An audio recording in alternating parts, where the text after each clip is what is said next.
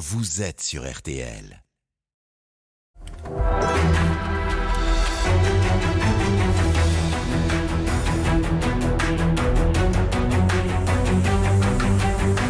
Le grand jury RTL Le Figaro LCI, Olivier Bost. Bonjour à tous et bienvenue dans ce grand jury. Bonjour Eric Zemmour. Bonjour. Vous êtes euh, le président du parti Reconquête. Alors sans aucun député à l'Assemblée nationale, vous avez fait de l'agitation sur le terrain votre façon d'exister. Mais à Saint-Brévin, où le maire a démissionné cette semaine, êtes-vous allé trop loin? Pareil lorsque vous voyez euh, des militants Reconquête dans des manifestations de l'ultra-droite. Nous parlerons aussi euh, du projet sur l'immigration que les républicains aimeraient bien imposer à Emmanuel Macron.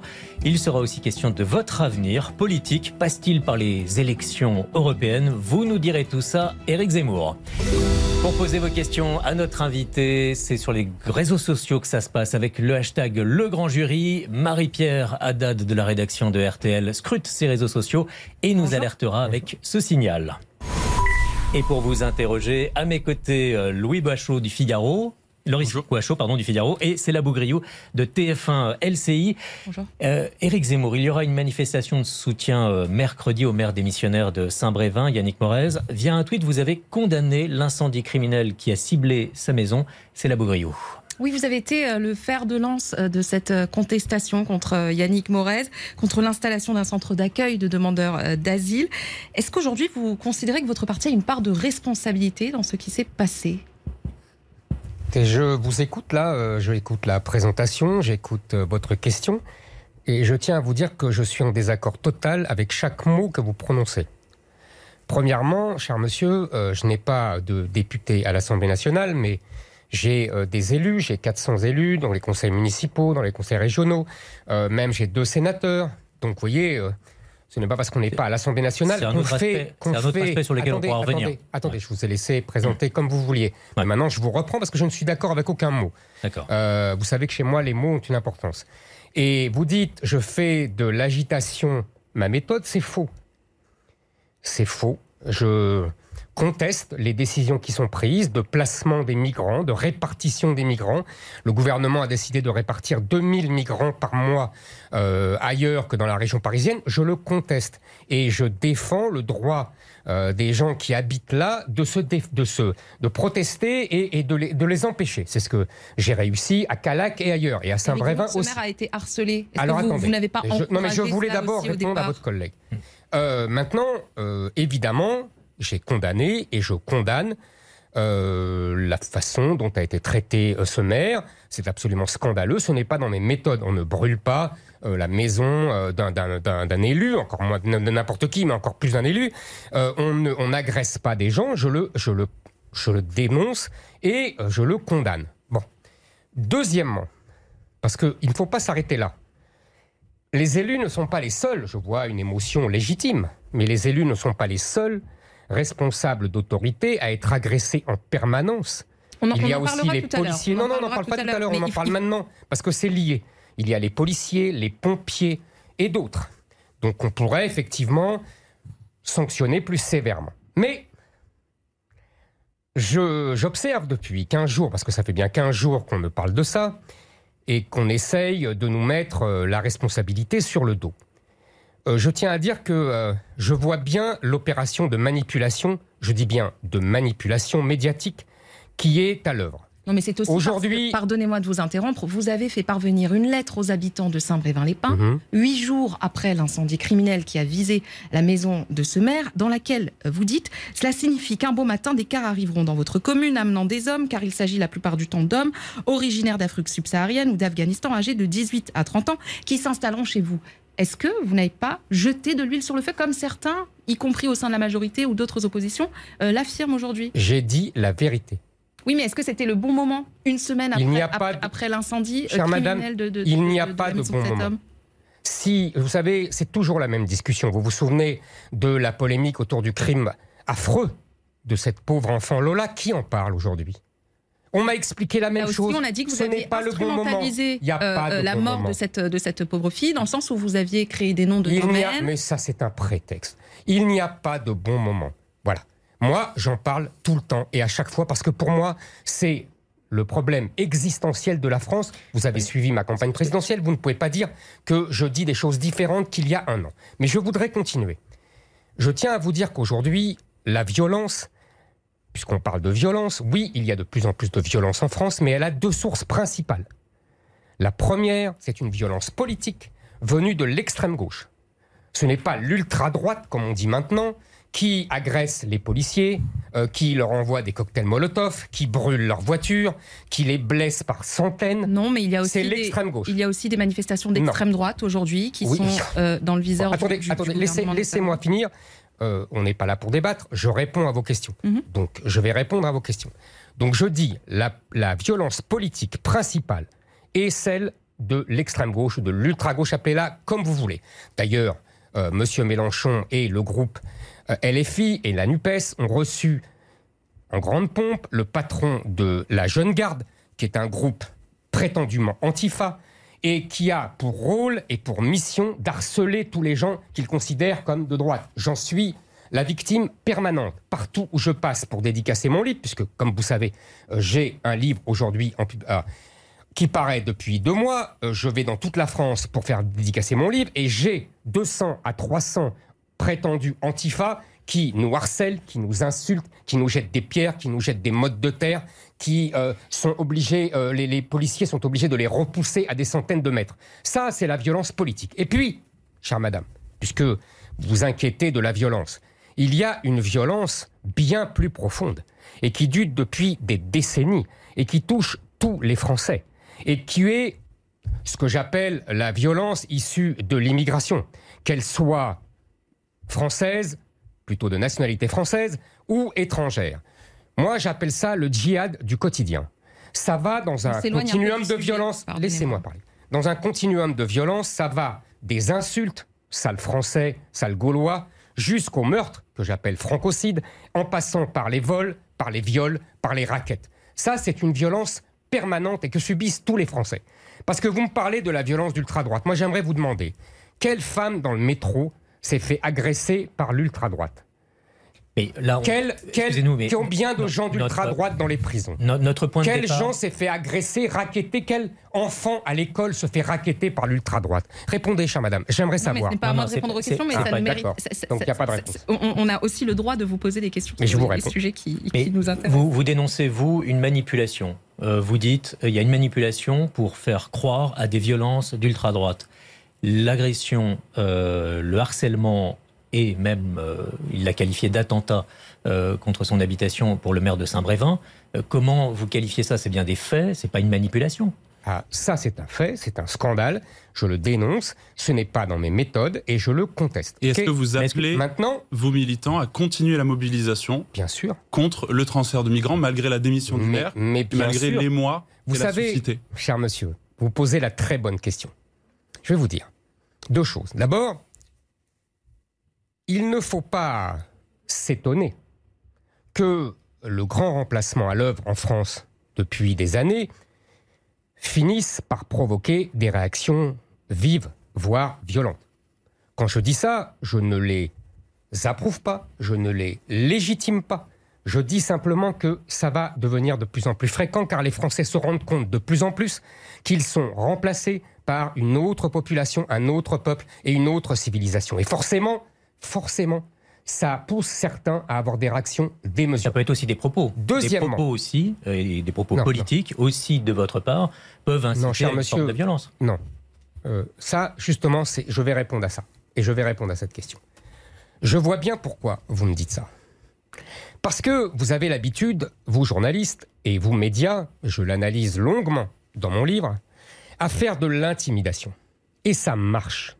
Ça a marché avec les républicains, qui depuis 30 ans ou 40 ans ont renoncé à appliquer tout leur programme. Vous savez, je me souviens, j'étais jeune journaliste, quand euh, M. Giscard d'Estaing parlait d'invasion, quand M. Giscard d'Estaing proposait la suppression du droit du sol, il a été de même euh, traité de fasciste, de pétainiste, et on lui a dit qu'il mettait de l'huile sur le feu. Exactement comme vous, chère madame, voyez, vos euh, grands frères ou vos grandes sœurs appliquaient les mêmes méthodes.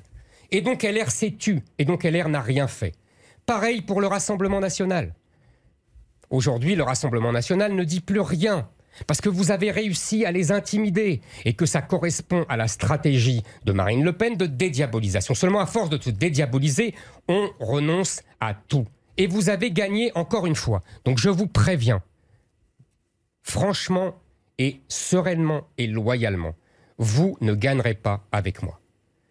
Moi, je continuerai à dire exactement ce que je pense de l'immigration, du grand remplacement. Vous ne m'intimiderez pas. Et nous, on va, vous bien continuer, compris. vous- on va Donc continuer vous je poser le des dis questions. à tous vos on va, on va collègues. continuer de vous poser des questions sur euh, Je vous euh, l'extrême droite ou l'ultra droite. D'ailleurs, vous refusez le, le qualificatif d'extrême droite, mais ceux qui ont manifesté euh, cagoulés à Paris euh, le 6 mai, étaient-ils d'extrême droite?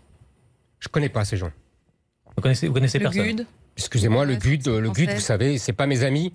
Je crois que Action vous française. devez demander euh, à Marine Le Pen euh, ses vieux amis avec qui elle était euh, jadis en boîte de nuit et à qui elle a donné et à qui elle a donné beaucoup d'argent public dans d'innombrables campagnes électorales. Moi, vous savez, le GUD, quel est leur slogan? J'ai regardé. C'est euh, Europe, jeunesse, révolution.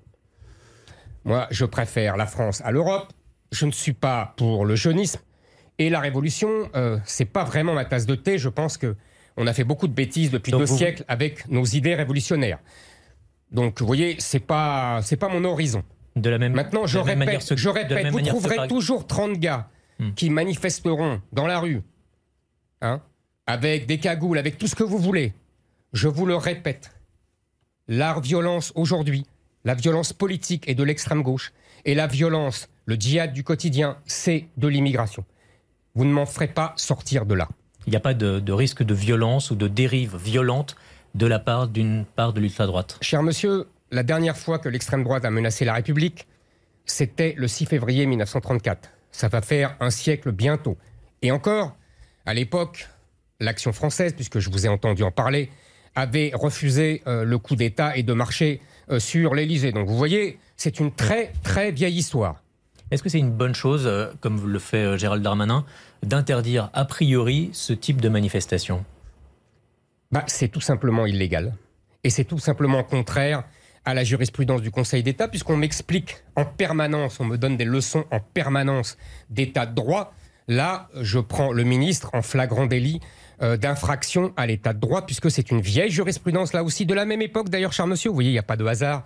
Une jurisprudence du Conseil d'État de expliquez ce que fait, 1933, qui est l'arrêt Benjamin, et qui interdit toutes ces, in- toutes ces euh, interdictions a priori. Il faut, selon la proportionnalité par rapport au risque contre l'ordre public. Vous voyez, vous me rajeunissez. Est-ce que si des euh, individus sont identifiés comme dangereux, il Mhm. faut les arrêter préventivement? C'est ce que vous avez défendu concernant les black blocs d'extrême gauche. Est-ce qu'il faut appliquer le même régime à ces Ah, militants-là si. s'ils sont identifiés comme dangereux? S'il s'avère que ces gens-là sont violents et qu'ils ont été violents, à la manière des Black Blocs, c'est-à-dire qu'ils ont euh, tout cassé, pillé, euh, frappé des policiers, euh, brisé des devantures de magasins, oui, il faudrait euh, appliquer la méthode euh, préventive que je vous rappelle, on applique pour les supporters de football.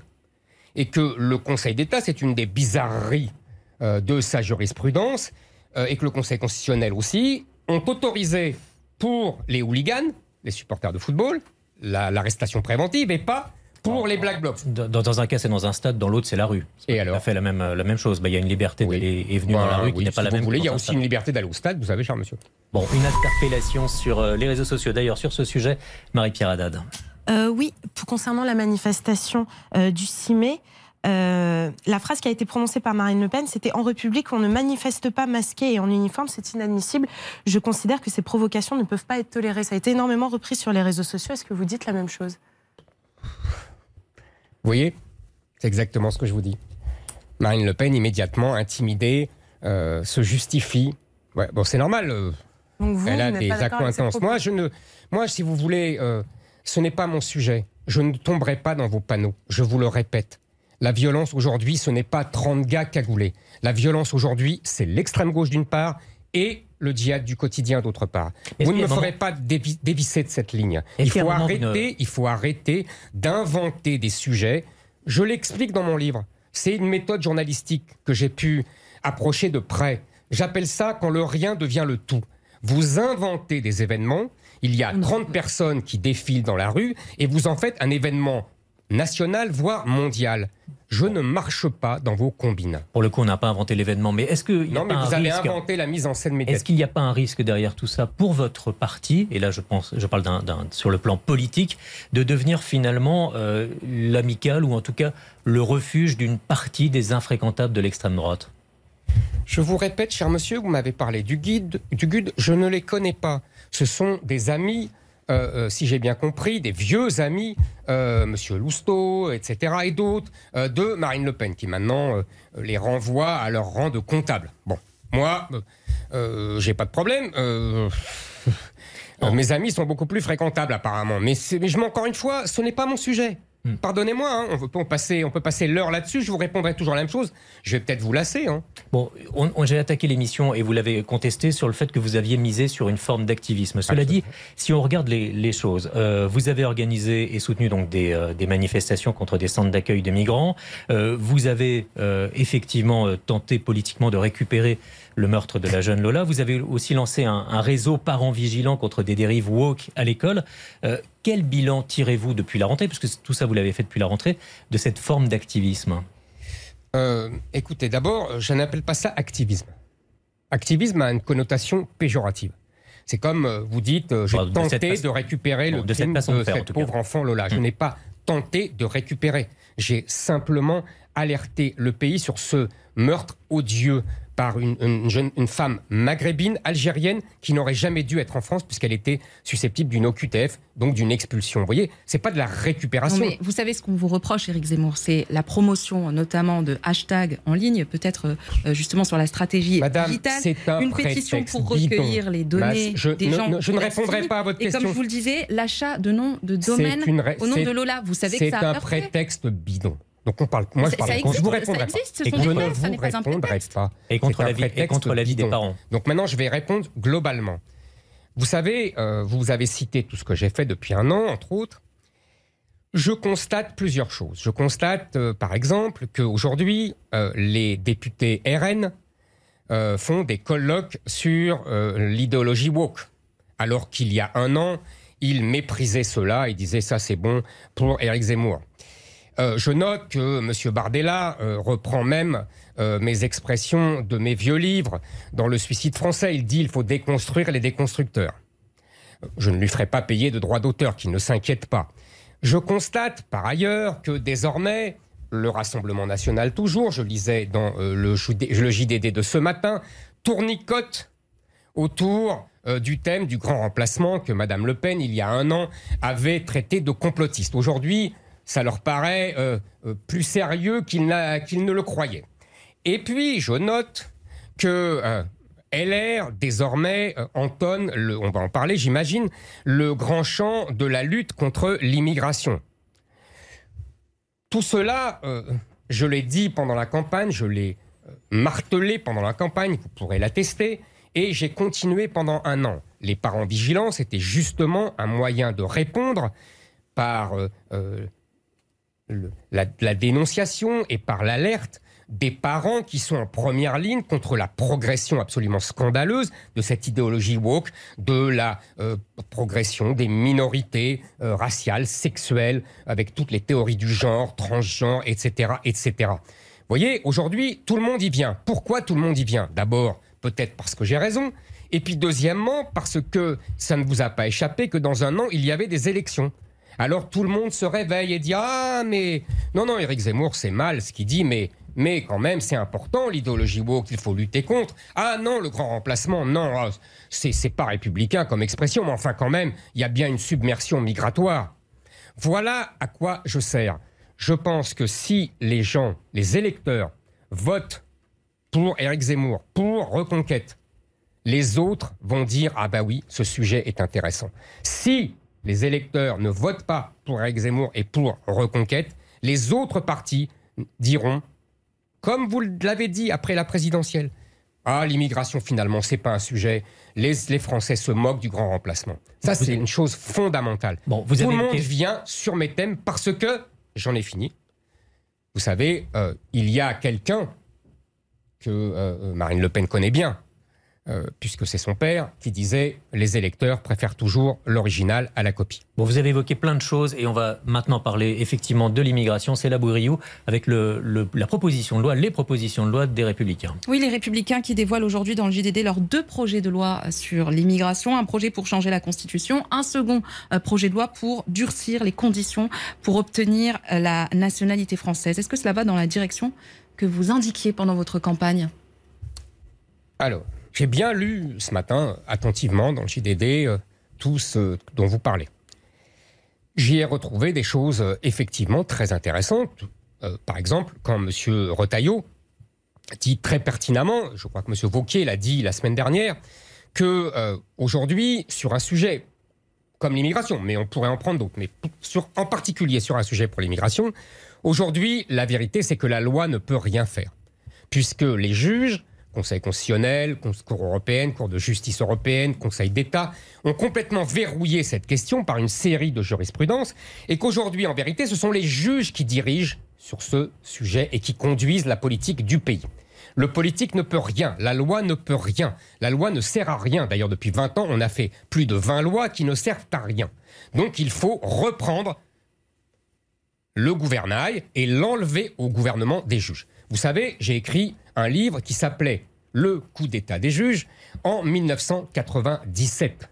Je pense que vous alliez encore au lycée à cette époque-là. Je pense que M. Vauquier était un étudiant, brillant d'ailleurs, à cette époque-là. Euh, donc, vous voyez, et que M. Rotaillot faisait ses armes au Puy du Fou. Euh, donc, vous voyez, c'est pas une, histoire euh, récente pour moi. ça fait 25 ans que j'en parle. Donc, effectivement, il faut, oui, un référendum et des réformes constitutionnelles, j'en avais parlé dans ma campagne présidentielle, vous vous souvenez, mm. pour régler cette question. Ça, c'est une première chose. La deuxième chose, j'ai retrouvé dans le texte de loi de LR à peu près le, le projet qui avait été défendu par Mme Pécresse pendant la présidentielle, avec toutes les ambiguïtés que ce projet recelait, à mon sens, et que j'avais dénoncé à l'époque. Je m'explique il y a des points très positifs avec lesquels je suis d'accord. Ils sont d'accord avec moi, mais peu importe. Je dis, ils disent par exemple qu'il faut que les demandes d'asile soient déposées à l'extérieur de notre pays. J'avais, demandé la même chose. Ils proposent d'autres choses avec lesquelles je suis d'accord. L'expulsion des délinquants, par exemple. Et les ambiguïtés alors? Alors, les ambiguïtés. Elles sont, je dirais, euh, essentielles. Parce que le programme LR, comme Mme Pécresse naguère, propose des quotas la droite n'a toujours pas renoncé à ce que Nicolas Sarkozy appelait l'immigration choisie, qui est en fait un piège. Parce que, d'abord, ça veut dire qu'on fait rentrer des immigrés, qu'on le veuille ou non. Et deuxièmement, ces gens-là, ils ont eu des familles. Ils, leurs enfants grandissent, ils peuvent aller se marier, ils vont chercher leur femme en Algérie ou au Maroc. Qu'est-ce qui se passe? C'est exactement la situation d'aujourd'hui. D'autant plus que dans le programme LR, si vous le regardez attentivement, vous vous apercevrez que contrairement à moi, ils ne bloquent pas le regroupement familial. Ils le durcissent, ils endurcissent les conditions. Est-ce que c'est pas juste plus réaliste politiquement de parler d'une immigration choisie lorsque vous vous évoquez une immigration euh, zéro dans les faits euh, Giorgia Meloni, par exemple, en Italie n'y parvient pas. Les flux migratoires ont été multipliés par 4 en un an l'Italie n'a pas le même problème que nous. On va parler de l'Italie si ça vous intéresse. Non, mais restons sur le, Je réponds sur le fond. Mais sur votre j'ai lu, j'ai lu. Vous reprenez là un argument de M. Ciotti qui dit que ceux qui proposent l'immigration zéro ne sont pas réalistes et il parle même de démagogie. J'en déduis donc que euh, les grands ancêtres de M. Ciotti, je parlais tout à l'heure de M. Giscard d'Estaing, je pourrais parler de M. Chirac, de M. Juppé, de M. Balladur, qui se réunissait en 1991, de M. Sarkozy, euh, qui se réunissait en 1991 dans les États généraux de l'immigration et qui disait à l'époque, chère madame, immigration zéro. Il disait même que euh, l'islam n'était pas compatible avec la République française. Il disait même qu'il fallait supprimer les allocations familiales et toutes les prestations sociales euh, non contributives aux étrangers. Je note que dans le programme de LR aujourd'hui, il n'y a plus tout ça.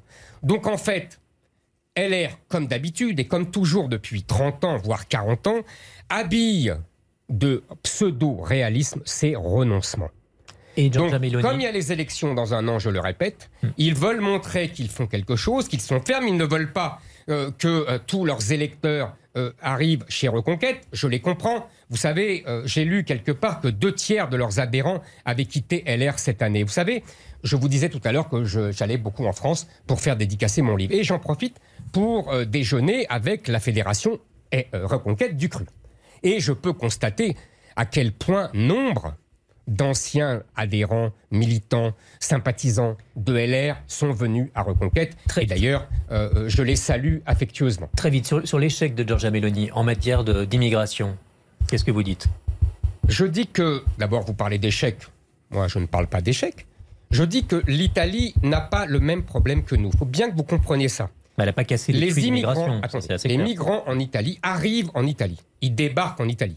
Ce qui pose des problèmes monumentaux d'accueil, euh, de délinquance, de coûts pour, pour, les, pour, euh, pour canaliser tout ça. Mais il y a une grande différence. En Italie, ils n'ont pas de droit du sol. Donc il n'y a aucun intérêt à, euh, à- pour une femme à, à avoir un enfant en Italie. Son enfant n'est pas italien. Deuxièmement, il n'y a pas d'allocation sociale aux étrangers en Italie. Elles sont hyper restreintes, rien à voir Ah, Mais- avec les générosités françaises. Donc attendez, qu'est-ce qu'ils font les migrants? Qu'est-ce Non, ce qu'ils qui est font? important, Eric Zemmour, c'est le décalage entre ce que. Giorgia Meloni avait annoncé et dit lors de sa campagne et ce qu'elle fait aujourd'hui. Oui, mais euh, vous, si vous me laissez finir, vous comprendrez tout ça. Madame Mélanie fait comme les Italiens font depuis 40 ans. C'est-à-dire que quand ils ont des migrants qui arrivent sur leur sol, ils hurlent et ils ont raison. Parce que, à cause de tout ce que je vous ai dit. Mais qu'est-ce qui se passe après? Ils leur disent Voyez là, il y a des trains. À droite, la France, à gauche, l'Allemagne. En voir, si vous voulez, on vous paye un ticket de train. Et les migrants s'en vont. Ils n'ont aucun intérêt à rester en Italie, à cause de ce que je vous ai dit. En revanche, ils ont tout intérêt à aller en France, où ils se font soigner gratuitement, où euh, ils, ils vont euh, pouvoir avoir leurs enfants qui deviennent français par la magie euh, du droit du sol, où euh, ils ont, euh, si euh, il y a des délinquants parmi eux, ils auront, euh, grâce le laxisme des juges français. Vous voyez, tout ça c'est magnifique en Oui, France. Mais est-ce que le top. n'illustre pas la difficulté de passer des paroles aux actes, y compris quand on tient un discours ferme sur l'immigration? Mais, cher vous. monsieur, vous avez tout à fait raison. C'est très difficile. C'est pour ça d'ailleurs que tout le monde renonce. Et c'est pour ça que d'ailleurs que tout le monde renonce même avant même d'avoir le pouvoir pour certains. Parce que c'est difficile. Mais euh, vous savez, euh, c'est justement parce que c'est difficile que je me suis lancé dans cette bataille. Parce que c'est la vie et la mort de la France qui sont en jeu. Euh, quand je dis que la France va devenir le Liban en grand, je n'invente pas. Je ne fais pas de l'apocalyptique pour, me faire plaisir. Quand vous voyez, j'entendais, euh, je crois, votre actualité là à 11h, à Marseille, euh, les fusillades, c'est qui ça? C'est qui? Bon, quand vous voyez ce qui s'est passé à Mayotte, euh, d'ailleurs, une petite plaisanterie entre nous, chère madame, vous avez vu dans le plan euh, LR que à Mayotte, ils suppriment le droit du sol, LR. Mhm. Alors, je ne vois pas pourquoi, puisqu'on Ouais. le supprime à Mayotte, on ne le supprime pas dans le reste de la France. Deuxièmement, petite annotation. Mayotte est un département français, je crois. Vous disiez il y a c'est trois ans, absolument interdit. vous disiez il y a C'est trois ans absolument interdit de, faire, comorienne. de me prendre une mesure et de ne pas l'étendre au reste de la, de la nation. Vous disiez il y a trois ans que Mayotte est comorienne. Est-ce que ça veut dire qu'il ne faut rien faire face à l'arrivée Vous, des Comoriens, vous prenez l'arrivée massive de Comoriens Vous prenez une phrase euh, hors de son contexte. J'expliquais que Mayotte était une des quatre îles comoriennes. Et que les Comoriens, d'ailleurs le président du Comore l'a rappelé à M. Macron lorsqu'il est allé le voir, considèrent que Mayotte est une île comorienne. Et que donc les Comoriens ne sont pas étrangers à Mayotte. C'est tout le problème. Euh, nous avons peut-être fait une erreur en conservant Mayotte euh, et en Donc, refusant d'ailleurs l'ONU nous condamne régulièrement depuis 40 Donc, ans. Mais maintenant c'est fait. Non, non. Maintenant c'est fait. Donc nous devons maintenant c'est fait. Donc je dis que aujourd'hui Mayotte doit être défendue comme un département français et nous regardons Mayotte, si vous voulez, euh, avec des yeux euh, effarés parce que Mayotte est notre avenir. Mayotte, c'est l'avenir de toute la France. Euh, vous savez ce qui se passe aujourd'hui avec des enfants qui agressent à la machette, avec la moitié de la population qui Éric est d'origine étrangère. Éric Zemmour, et les, les vont ensuite à la Réunion, provoquant des troubles. Éric Zemmour, et il faut qu'on marque une pause dans ce grand jury. On se retrouve dans un instant et puis on va notamment parler, vous l'avez beaucoup évoqué, des élections l'année prochaine, les élections européennes et votre avenir. À tout de suite.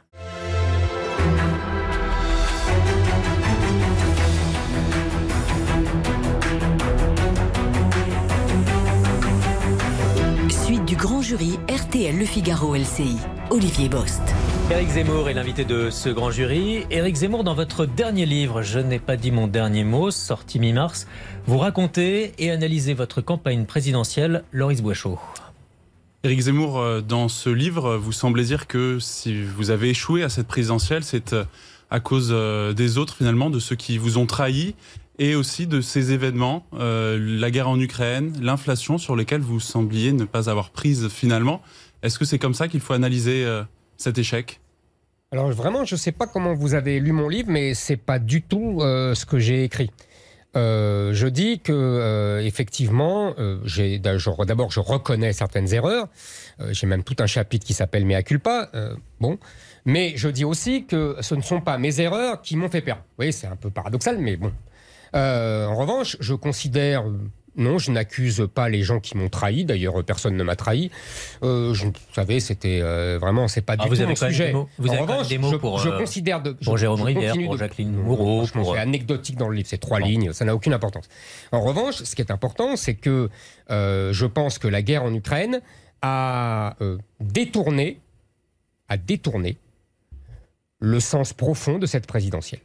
Le sens profond de cette présidentielle que j'avais imposé, c'est-à-dire voulons-nous continuer à être français ou acceptons-nous d'être remplacés par un autre peuple et une autre civilisation est devenu, à partir de l'offensive russe le 24 février, euh, est-ce que on est euh, pour Poutine ou contre Poutine? Puis après, c'est devenu est-ce que vous défendez le pouvoir d'achat ou pas le pouvoir d'achat? Vous voyez, il y a eu un détournement Est-ce qu'on n'attend pas pourtant d'un chef- pas pourtant d'un d'État qu'il sache répondre à une crise internationale comme euh, la guerre euh, en Ukraine, mais je l'invasion ne vous ai jamais dit le contraire. par la Russie? Je ne vous ai jamais dit le contraire. Vous, vous, vous faites semblant de ne pas comprendre ce que je dis. Je dis que euh, y a des priorités et des, et des hiérarchies.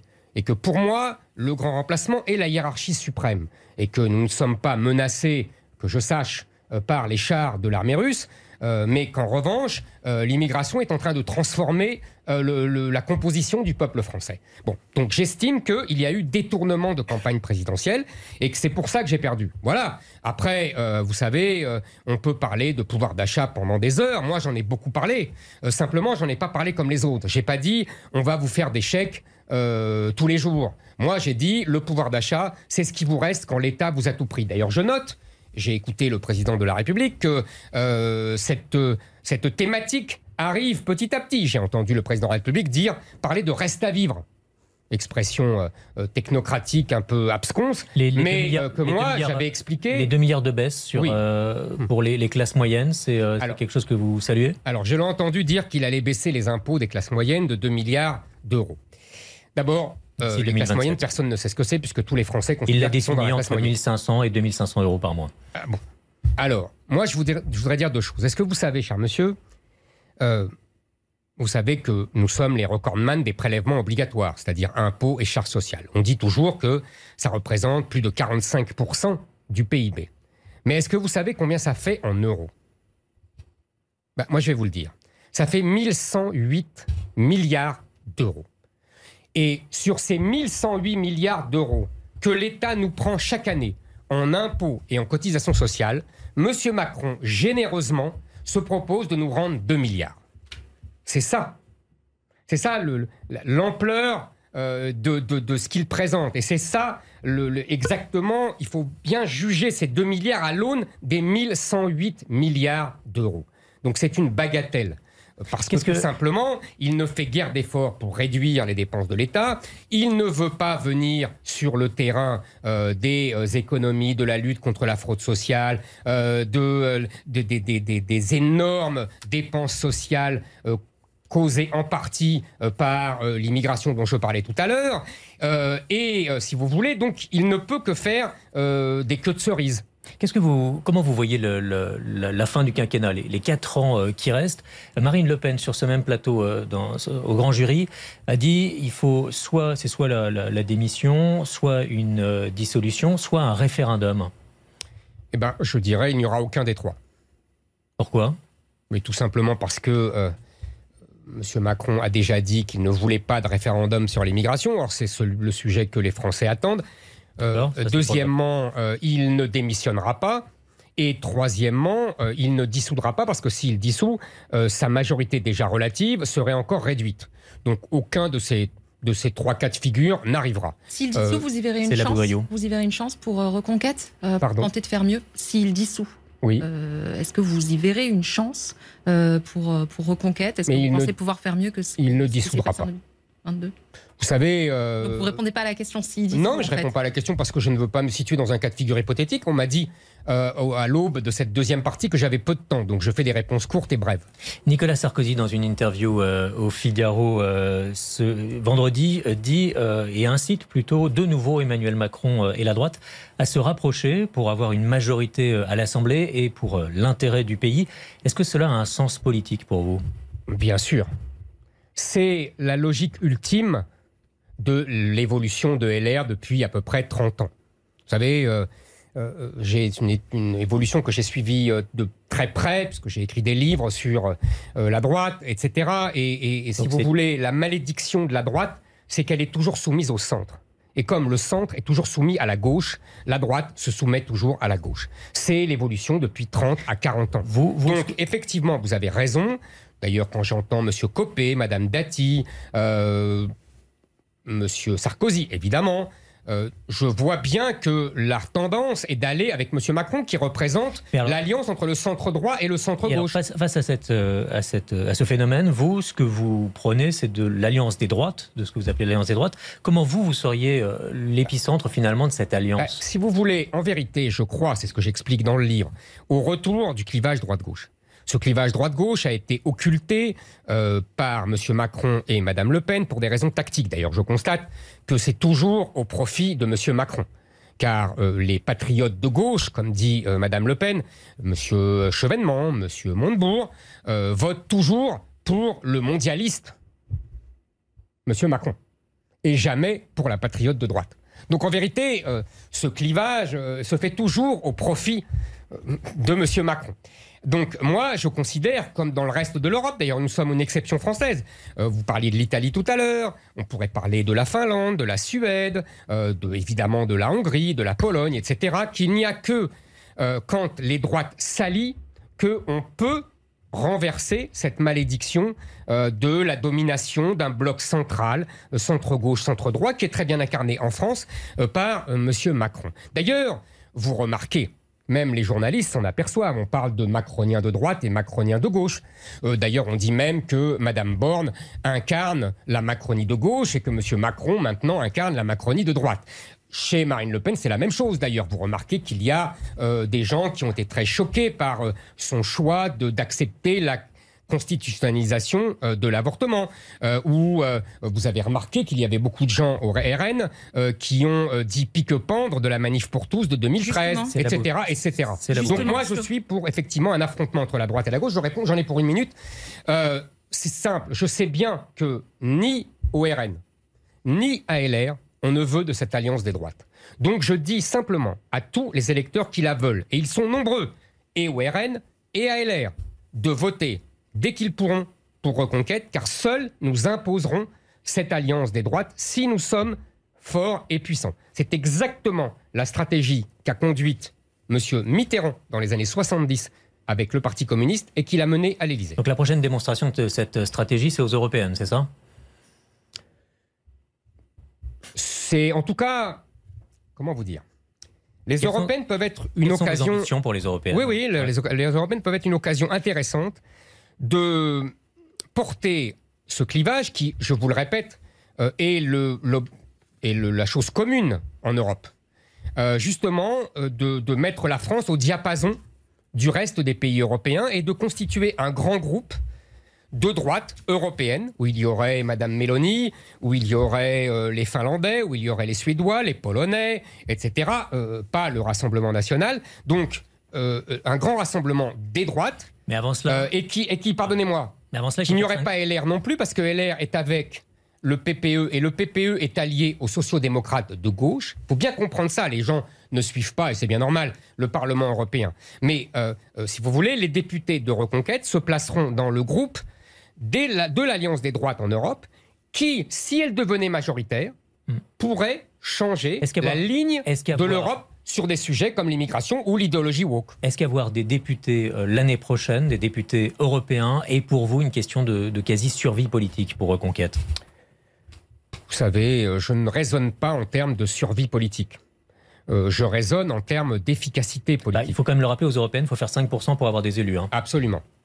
Donc on verra bien. Si vous n'atteignez pas ce cap, Éric Zemmour, vous arrêtez la politique. Si vous n'atteignez pas les 5% aux élections européennes, est-ce que vous dites euh, j'arrête la politique?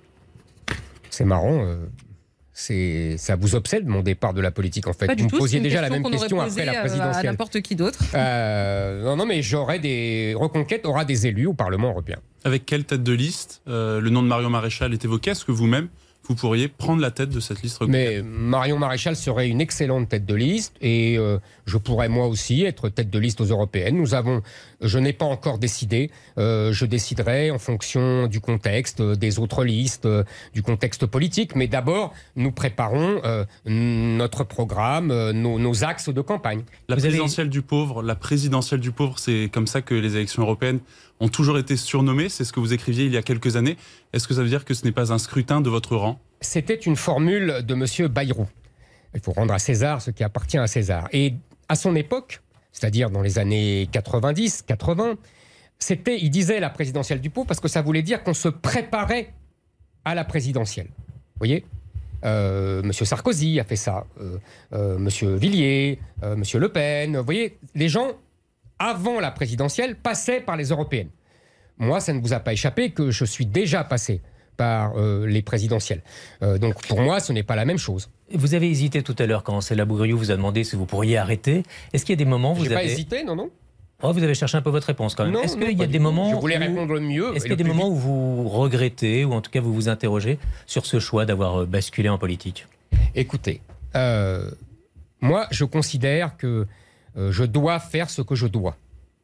Et euh, je considère, et j'ai considéré, que euh, j'étais très content de, ma carrière de journaliste politique, j'étais très heureux dans ce que je faisais dans les derniers mois avant la présidentielle, mais j'ai considéré que le danger était urgent et qu'il me fallait absolument agir, puisque aucun politique n'agissait dans le sens que je le souhaitais. Donc, je me suis levé et j'ai dit, puisque personne ne se lève, je vais moi-même faire le travail. Et je, continue sur ce sujet-là, mais si par exemple Vincent Bolloré, que vous saluez d'ailleurs dans votre, dans votre livre, vous proposez un nouveau rendez-vous sur euh, l'un de ces médias, vous accepteriez? Vous pourriez vous poser la question? Écoutez, moi, je, je, me pose toujours toutes les questions aux questions qu'on me pose et je, réponds en général. Euh, vous savez, euh, je vous rappelle quand même, je vous rappelle quand même que le CSA, devenu l'ARCOM depuis, a inventé une jurisprudence euh, pour moi et pour me m'éjecter de ces news. Euh, ça reconsidère pas mal euh, le rôle de ces bah, juridictions administratives et, de, et non mais que vous alliez basculer en politique, ce que vous avez fait. Mais non, mais pas du tout. Et pas, avoir du, tout, pas du tout, pas du tout, pas du tout, pas du tout. voilà, il n'empêche que j'ai été l'objet d'une jurisprudence particulière, ad hominem, et que euh, ça a tout changé dans mon rapport et dans ma, sur ma présence euh, à l'antenne. Est-ce que, est que dans votre engagement et votre combat, euh, le fait d'avoir une tribune, une nouvelle tribune, pourrait, pourrait se poser, c'est-à-dire une autre façon finalement de continuer de mener votre débat pour avoir de l'exposition, avoir des... Mais tout ce qui est possible sera fait. Vous voyez, je suis chez vous, j'en suis très heureux. Euh, j'ai écrit un livre, euh, euh, je, sillonne, je, sillonne, la France partout. pour justement, Votre livre, votre livre s'est vendu à ce jour à 60 000 exemplaires. Mhm. C'est beaucoup moins, beaucoup, beaucoup moins même que les, les, précédents livres que vous aviez écrits. Est-ce que vous êtes déçu par, par ces scores ou est-ce que ça, ça vous interroge sur le fait qu'aujourd'hui, ce que vous pouvez dire intéresse peut-être un peu moins? Écoutez, vous savez, c'est pas les précédents, c'est le précédent. J'ai vendu 300 000 exemplaires. Chacun de vos livres se vend moins que le précédent, mais... Euh, ah oui, par rapport au suicide français qui s'est vendu à 500 000, ça, c'est sûr que je vendrai toujours moins. Hmm. Euh, vous savez, c'est toujours la même histoire. Euh, quand je me compare à moi-même, je suis déçu, mais quand je me compare aux autres, là, je suis quand même satisfait. Il y a la plupart, 99% des auteurs aimeraient bien vendre 60 000 exemplaires. Mais est-ce que vous ne dites pas, euh, finalement, tout ce que j'avais à dire, je l'ai dit, et aujourd'hui, les gens n'ont plus forcément euh, de, choses à découvrir, finalement, en lisant, par exemple, vos livres? Ben, je vous ai répondu tout à l'heure. D'abord, c'est pas vrai parce que euh, j'ai toujours des choses nouvelles à dire, des analyses nouvelles. Ceux qui ont lu mon livre le savent.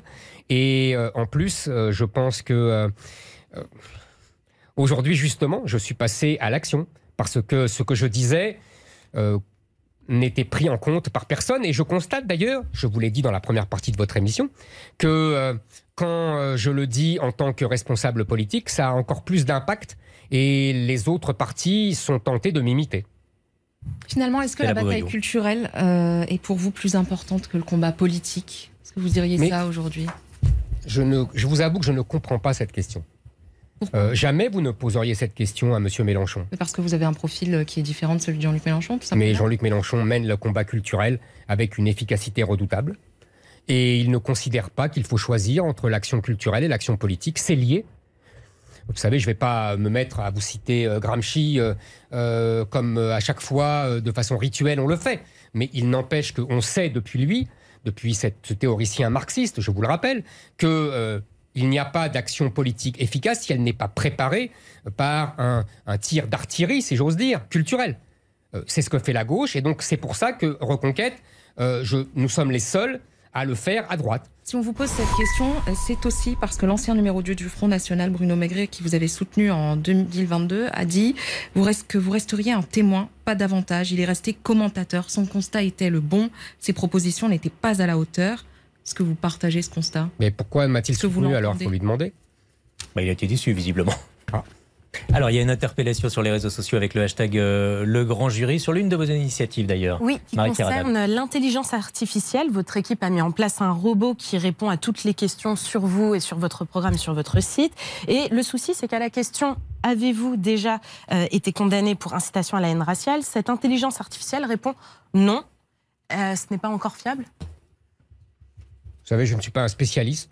Mes équipes ont fait cela. Je pense qu'il faut s'adapter euh, à, à la, modernité, à la technologie la plus moderne. Euh, donc c'est pour répondre avec l'intelligence artificielle aux gens qui m'interrogeaient. Euh, Monsieur Maigret pourra interroger pour voir à quel point mon programme était bon, contrairement à ce qu'il prétend.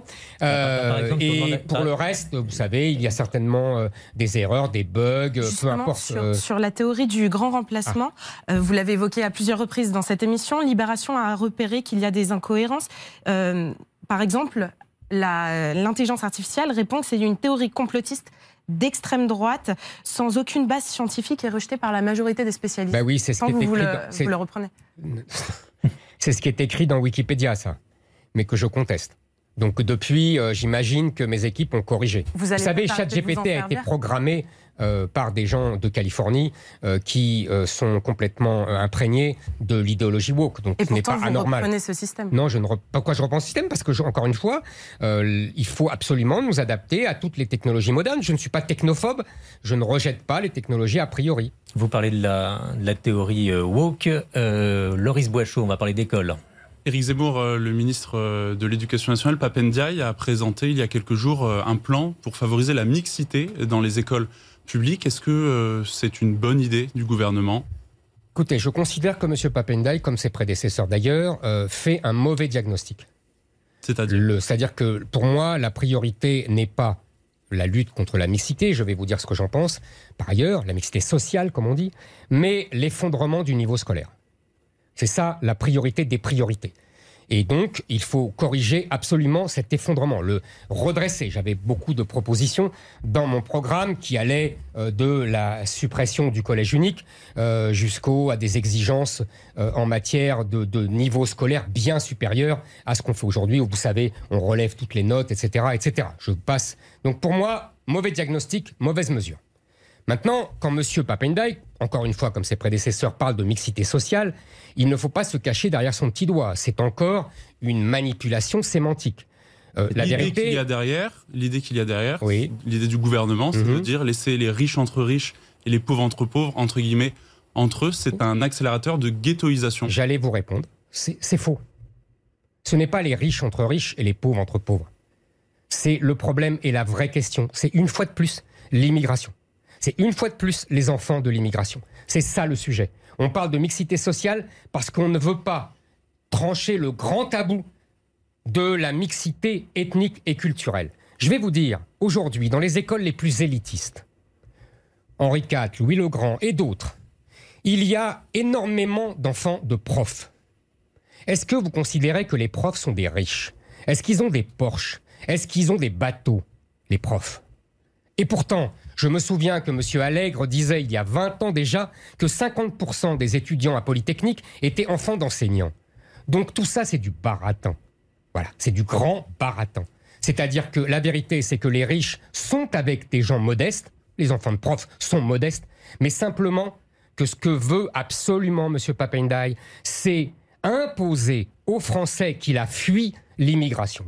Il a déjà détruit l'école publique avec ces méthodes-là, lui et ses prédécesseurs. Il veut désormais achever l'école privée. Parce que les gens votent avec leurs pieds, comme disait Lénine jadis. C'est-à-dire qu'ils fuient l'école publique dès qu'il y a trop d'immigrés. Parce que trop d'enfants de l'immigration veut dire deux choses. La première, un développement inouï de la violence, des raquettes et de toutes les violences possibles et imaginables contre les profs et les élèves. Et deuxièmement, l'aggravation de l'effondrement du niveau scolaire. C'est ça les deux causes massives d'une immigration importante dans les enseignes, dans les, dans les collèges et dans les lycées par- français. C'est ça le sujet. Donc. M. Papendai se moque de nous, en vérité. Mais, Merci. vous savez, si l'enseignement catholique, puisque c'est lui qui est visé, cède Il à a cela, renoncé à présenter un plan pour les écoles privées. Son plan ne concerne que les écoles publiques. Absolument. J'ai vu aussi que l'enseignement catholique était prêt à s'engager pour Merci. des taux de, de, euh, de boursiers, etc. Tout ça, tout ça, encore une fois, c'est de la manipulation sémantique. Merci vous avez bien beaucoup. compris. Merci beaucoup, Éric Zemmour, pour euh, ce grand jury, un grand jury que vous retrouvez savez, simplement sur RTL.fr. C'est terminé. Éric Zemmour, à bientôt. Et bon dimanche à tous.